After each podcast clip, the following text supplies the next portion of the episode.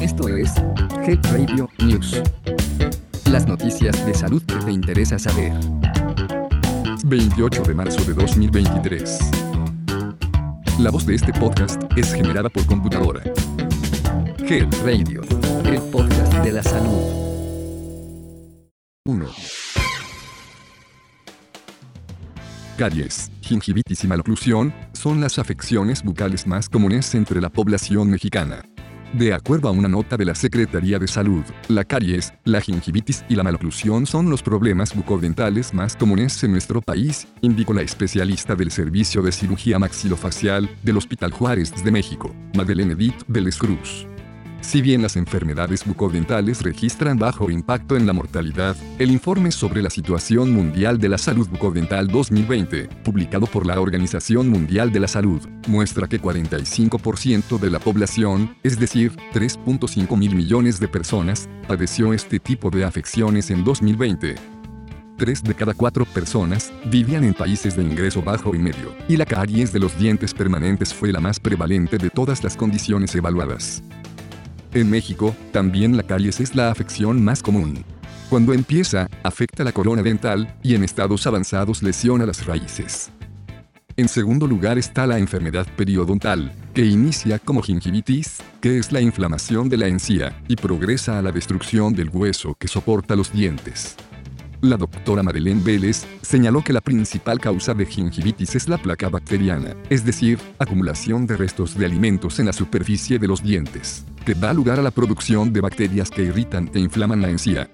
También detalló que la segunda causa de gingivitis es el traumatismo que se produce cada vez que las personas mastican, y esto genera inflamación en las encías.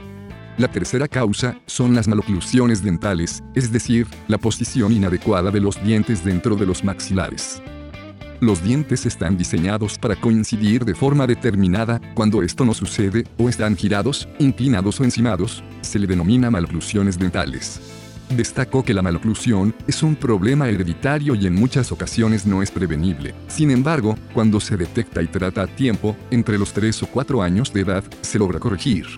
La especialista dijo que la salud bucodental es un estado de bienestar o equilibrio que guardan los dientes, las encías y todas las estructuras que componen el sistema estomatognático, como son los huesos maxilares, músculos que participan en la masticación, fonación, lengua y articulación de la mandíbula con el cráneo.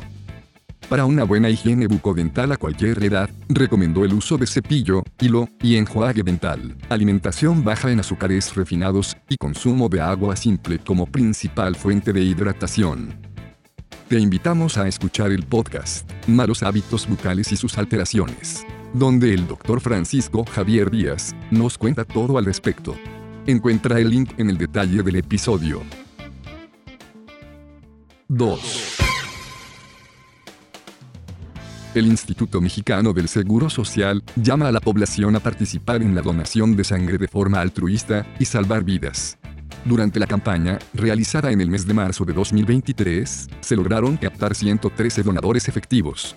Las campañas itinerantes forman parte de las actividades que se realizan mes con mes en los bancos de sangre del Seguro Social se realizarán más jornadas altruistas de donación en planteles educativos como la Facultad de Ciencias de la UNAM, el 29 y 30 de marzo, en la Escuela Nacional de Trabajo Social, el 20 y 21 de abril, y del 4 al 8 de junio, en la Escuela Nacional de Ciencias Biológicas, Adolfo López Mateos, del Instituto Politécnico Nacional.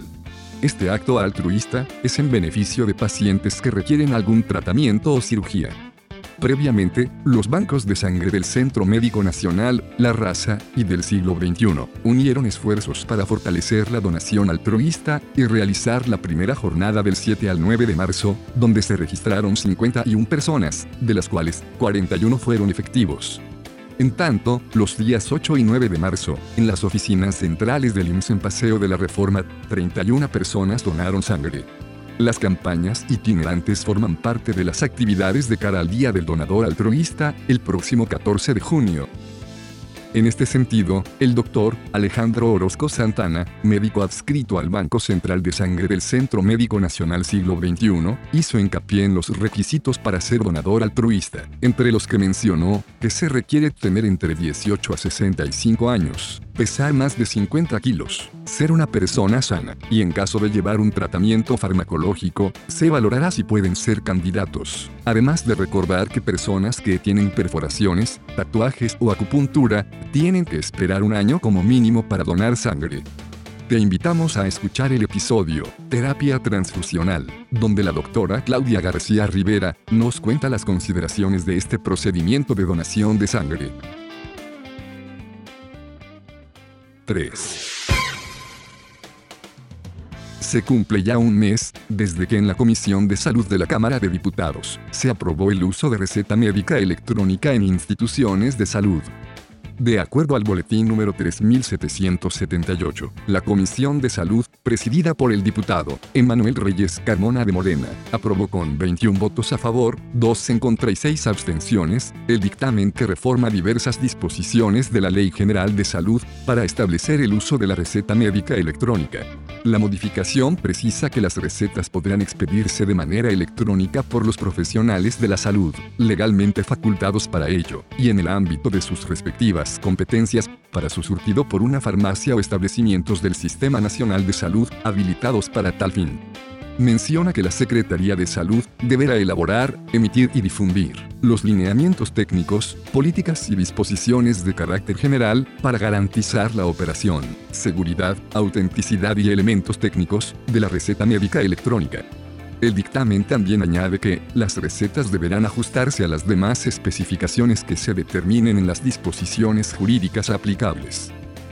Los medicamentos e insumos prescritos en recetas médicas electrónicas tendrán la misma validez que las recetas físicas en las farmacias y establecimientos del Sistema Nacional de Salud, de conformidad con las disposiciones jurídicas aplicables y lineamientos que defina la Secretaría.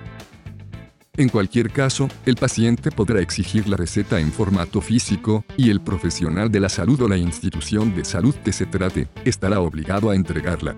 Agrega que las farmacias y los establecimientos del Sistema Nacional de Salud, habilitados para proveer medicamentos y otros insumos para la salud, deberán llevar un registro electrónico de su expendio de medicamentos y productos prescritos en recetas médicas electrónicas. Para tal efecto, la Secretaría emitirá los lineamientos de carácter general sobre la infraestructura tecnológica necesaria para que dicho registro sea llevado de manera electrónica o digital garantizando su inalterabilidad, accesibilidad, autenticidad e integridad, así como las características de la firma electrónica o digital con la que los profesionales de la salud firmen las recetas médicas electrónicas. Además, el desarrollo de medios tecnológicos para fomentar el acceso y el uso racional de medicamentos e insumos para la salud, las medidas precautorias sobre el dispendio de medicamentos e insumos, bajo las cuales las farmacias y establecimientos puedan requerir la revisión, corrección, cancelación y reactivación, según sea el caso, por parte del profesional de la salud, cuando existan errores o dudas razonables sobre la autenticidad de una receta médica electrónica. Te invitamos a conocer más información en el boletín de la Cámara de Diputados. Encuentra el link en el detalle de este episodio de noticias.